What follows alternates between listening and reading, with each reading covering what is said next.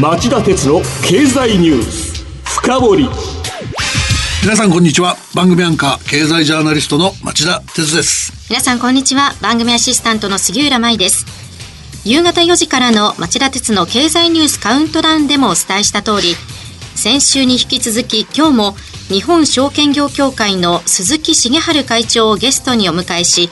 町田さんが SDGs 持続可能な開発目標と日本証券業協会と題しお話を伺います。はい、えー、鈴木さんこんにちは。こんにちは。大変ご多忙の中先週に引き続き今日もご出演いただきありがとうございます。よろしくお願いします。よろしくお願いします。それでは初めに鈴木さんのプロフィールをご紹介します。1971年に慶應義塾大学経済学部を卒業後大和証券現在の大和証券グループ本社に入社され個人営業を振り出しに秘書室アメリカ留学法人営業証券引き受けインベストメントバンキングなどさまざまな部署を経験されました。そして2004年から大和証券グループ本社の取締役兼代表執行役社長取締役会長を歴任されました。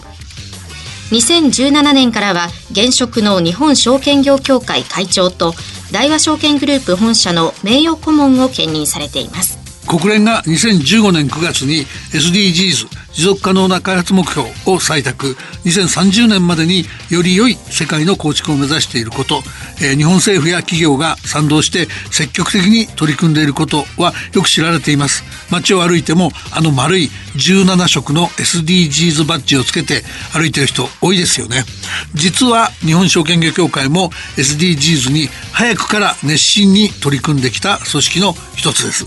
今日はなぜ日本証券業協会がそれほど積極的なのか。その大切さも含めて協会を率いる鈴木会長に伺おうと思います。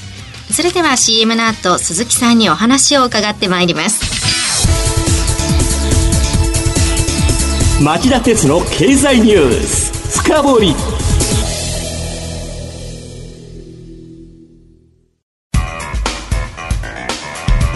今日の深掘り冒頭で僕は SDGs が広く知られていると言いました。しかし実際には SDGs が掲げている開発目標は貧困撲滅から、え、パートナーシップの確立までものすごく範囲が広い。そこで鈴木さん、まず SDGs にどういう目標があって、日本証券業協会がどういう点に賛同して取り組んでいるのか聞かせてください。はい。確かにおっしゃるようにですね、SDGs は貧困の撲滅、飢餓をなくす、すべての人に健康と福祉を等ですね、まあ、17の項目に及ぶ目標と、まあ、169号に及ぶターゲットがあるわけですけれども、まあ、そういう意味では非常に範囲が広いんですけれども、えーえ。こういった中にですね、証券会社がその業務の中で、特徴を生かして、できるようなものがあると。例えば、このインパクトインベスメントと呼ばれております、環境改善への効果のある事業に、えー、当てる資金調達する、まあ、グリーンボンド、あるいはそのウォーターボンドだ、え、ワクチン債だといった、そういったもののですね、あの、引き受け、販売、募集っていうのは、え、まさにこの証券会社本来の業務の一つでありまして、え、こういったものは、あエネルギーを、え、みんなに、そしてクリーンにあるいは気候変動に具体的な対策をといった SDGs が掲げる目標に密接に関連しておるところでございます。え我々証券会社はこの SDGs に沿った金融商品の蘇生販売を本業として行うことが可能というわけでございます。個別の証券会社から見てもですね、SDGs に関心のある投資家層との接点を築けるメリットもありますし、この市場の仲介者としての機能、あるいはその信頼性を高めることにもつながってくると。このように考えておりまして、私はあの、日本証券業協会長として、こうしたビジネスを通じて、社会貢献を活動を行うということが、証券業界一体となって推進するテーマにふさわしいと、まあ、このように考えたのであります。なるほど。日本の経済界を見渡すとですね、日本証券業協会が SDGs に賛同して取り組み始めたのが、かなり早い時期だったと思うんですね。すねはい、当時の環境というか、ちょっと教えていただいていいですかね。はい当協会がこの SDGs への参画に向けて検討を始めたということを対外的に発表したのがですね、私が協会長就任時の2017年の7月で、えあったわけです。はい、えその2ヶ月後にはですね、私の直轄の部署を作り、そして環境の保護や女性活躍支援、えなどですね、テーマ3つを分科会を設置して、えー、具体的なあの施策を検討するように始めたところなんですね。で、我々も大学の研究所じゃないので、具体的に何かをやろうと。小さいことでもいいから、具体的にものをしようということで始めたわけです。なるほどね。あの、3つのテーマに合わせて3つの分科会っていうことだと思うんですけど、はい、あの、具体的にはどのようなテーマに取り組まれてるんですか？えー、一つはですね、貧困飢餓をなくして地球環境を守る、その取り組みとしまして、先ほども申し上げましたけども、お金を集めるというファンディングですね。うんうん、えー、先ほどのグリーンボンドの例をお話しましたけども、やはり SDGs に貢献する、えー、債券というのは近年ですね、発行数、それから発行額も海外でも非常に増加の傾向があるわけなんですけれども、はいはい、我が国の経済から見るとですね、えー、日本はまだちょっと規模が小さいんじゃないかということで、もっと伸ばせないかなというふうに思っておるところです。うん、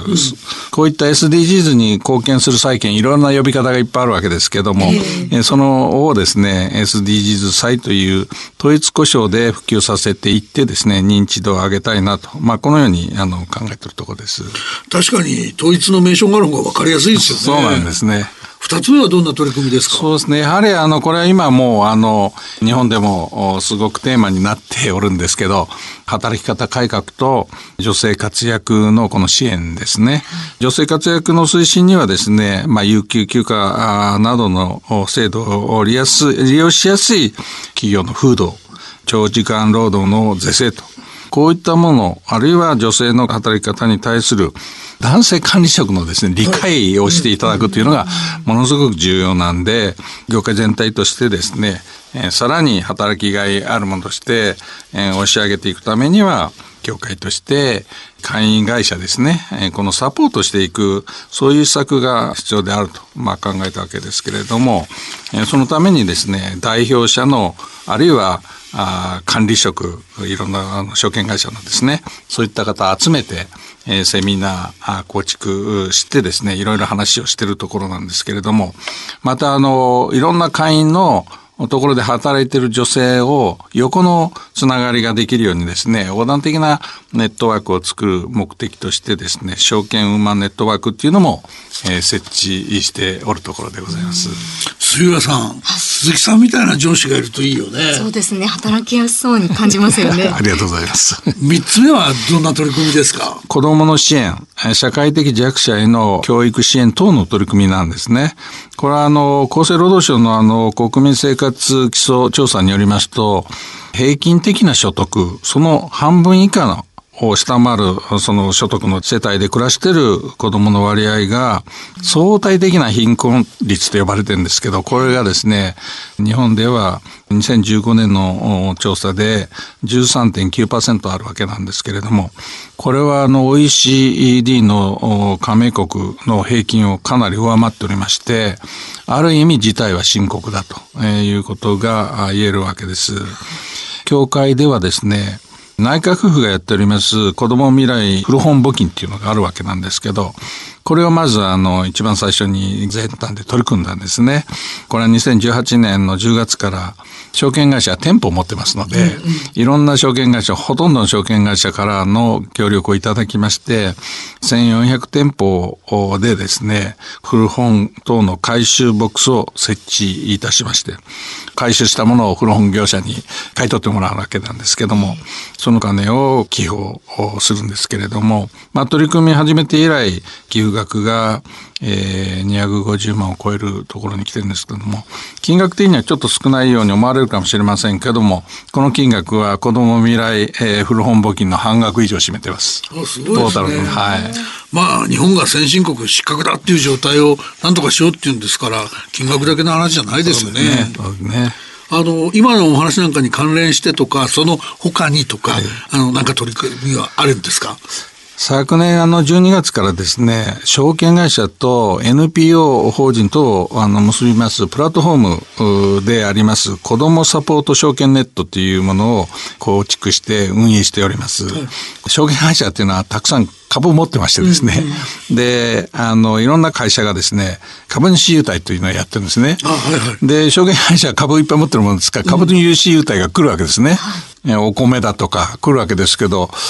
まあ、証券会社でそのお米どうするっていうところが、まあ、あるわけですね。まあ、社員で分けられないこともないでしょうけどね。そういうものでもないので、飲み物とか食料品っていうのを、子供食堂をやってる NPO 法人にね、提供することできないかということで、そういった子供食堂の活動や支援ができるんじゃないかということで、それを結びつけるプラットフォームを作ったところなんですね。それはいい発想の転換ですね。そうですね。えある証券会社の社長が提案されて、なるほど、それはいいということで具体化したわけなんですけれども、このほかですね、ご存知のように近年ですね、この社会貢献型のあの株主優待を導入されるその上場会社が増えてるんですけれども、昨年4月にはですね、株主優待 SDGs 基金っていうのを設置しまして、はいはい証券会社やあるいはその持ち株会社、上場しているところはですね、株主優待メニューの中に本協会の基金への寄付という選択肢をつけていただいて、それを選択された株主が、優待相当額が原資として振り込まれると。えー、またあの、株主優待で証券会社が受け取って金銭的なもの、はいはいはい、これはもう換金していただいて、ここに寄付していただくということで、これまでおよそ1100万円の寄付をいただいておりまして、大きいですね。え今回は WFP って世界食糧計画に寄付する予定でございます。まあこういった SDGs での取り組みっていうのは時代の要請でもありましてですね、うん、え引き続き証券業界として非常に小さなことでもですね、取り組んでまいりたいと、まあ、このように思っております。鈴木さん、今日は大変興味深いお話ありがとうございました。以上、今日の深掘りでした。今日は先週に引き続き日本証券業協会の鈴木茂春会長をゲストにお迎えしお話を伺いましたさて町田さん今晩11時からの町田鉄の経済リポート深掘りはどんなテーマでしょうか？はい、えー、今晩は利根立久夫日本経済研究センターの研究士官をゲストにお迎えしてヨーロッパのコロナウイルスとの戦いをレポートしていただきます。それではこの後夜11時から再びお耳にかかりましょう。さようなら